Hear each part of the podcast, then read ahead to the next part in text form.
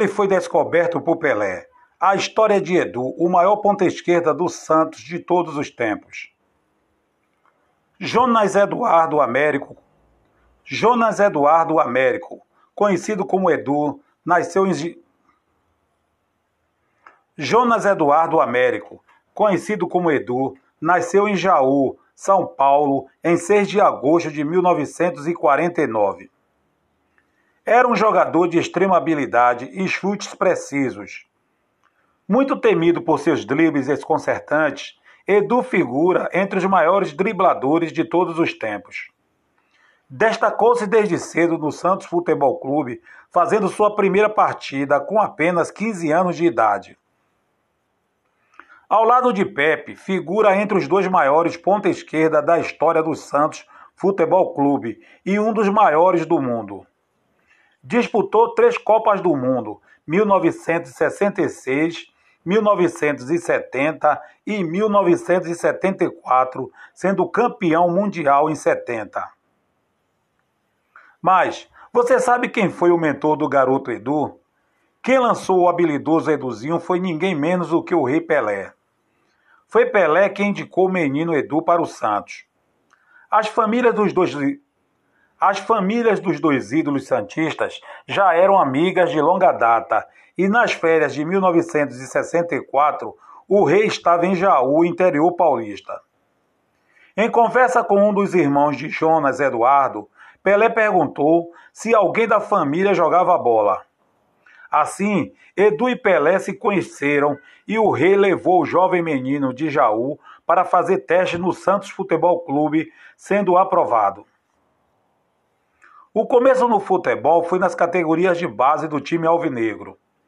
O adolescente estreou pelos profissionais com apenas 16 anos, sendo o nono atleta mais jovem a disputar uma partida profissional pelo Peixe. A estreia foi na vitória diante da Portuguesa de Desportos, no dia 3 de março de 1966, por 2 a 1, em partida válida pelo torneio Rio-São Paulo, realizada no Pacaembu.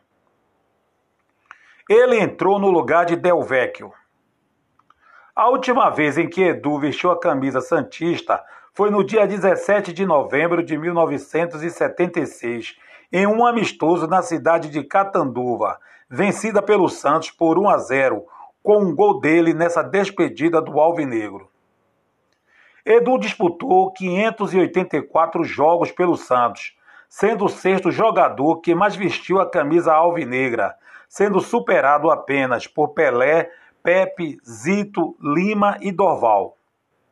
Fez 184 gols com a camisa do Santos em 11 anos, média de 16,6 gols por ano.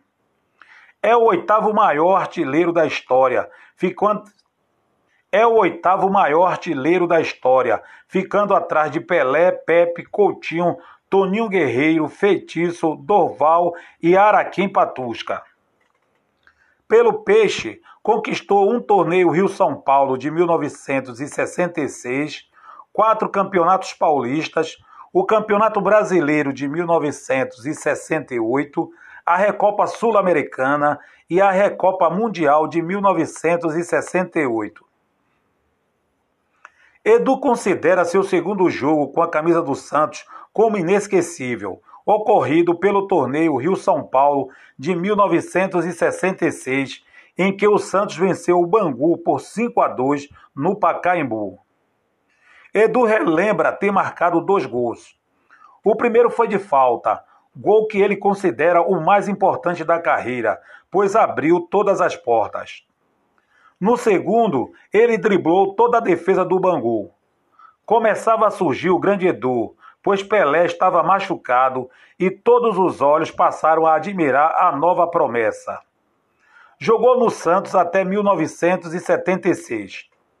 Em 1977, em 1977, atuou pelo Corinthians e disputou o Campeonato Paulista, onde foi campeão. Pelo Alvinegro do Parque São Jorge, Edu realizou 39 partidas e marcou quatro gols. Pelo Alvinegro do Parque São Jorge, Edu realizou 39 partidas e marcou 4 gols. Só jogou no ano de 1977.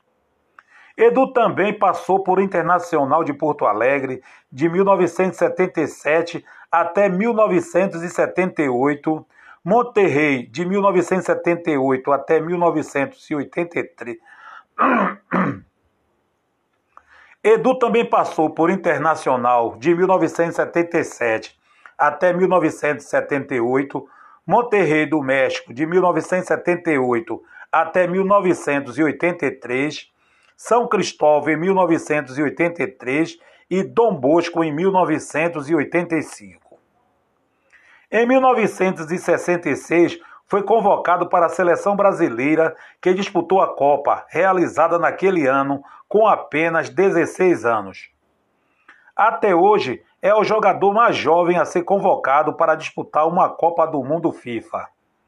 Segundo ele conta, o motivo dessa convocação foi seu desempenho brilhante em apenas dois jogos, nos quais marcou gols, contra o Bangu quando fez dois e Palmeiras.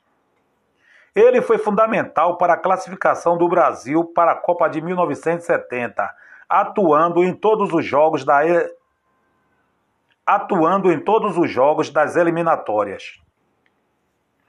Voltaria a ser convocado em 1970 participando do grupo que trouxe, em definitivo, a taça Jules Rimet. Em 1974, esteve presente novamente na seleção, que terminou em quarto lugar. Ao todo, fez 54 jogos e marcou 12 gols pela seleção canarinho. Após encerrar a carreira profissional, fez sucesso como um dos atletas da seleção brasileira de futebol categoria Masters, que excursionava pelo Brasil de 1992 até 1995. Nos dias atuais, aos 72 anos, costuma jogar em partidas de veteranos pelo interior do estado, sempre que requisitado pelos amigos que conquistou nos gramados de todo o Brasil.